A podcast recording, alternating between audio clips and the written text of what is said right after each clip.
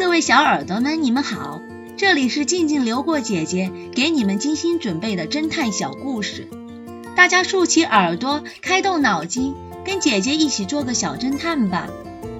小侦探系列二百九十四，触电身亡。X 神探和警察局长最近正在调查一个盗卖走私文物的犯罪团伙。没想到，这个犯罪团伙的骨干之一 Jake，却在距郊外二十公里处一个将要报废的仓库内触电身亡。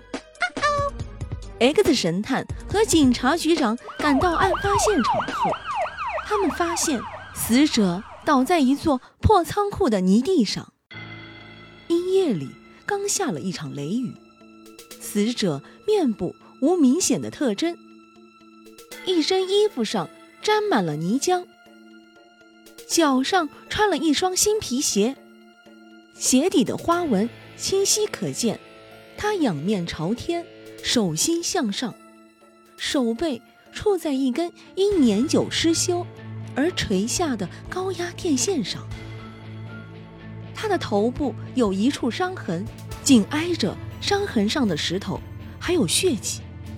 警察局长对 X 神探说道：“嗯，从现场的情况来看，Jack 可能是因路滑摔倒后，头部撞在石头上，手被触电导致死亡的。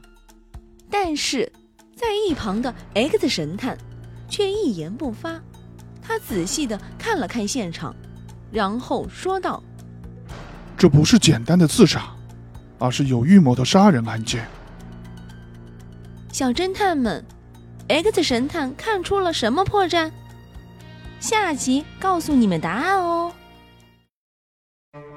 致命的豆腐，这个故事的真相是：没错，豆腐真的可以打死人，但前提是醉汉说的豆腐是冻豆腐。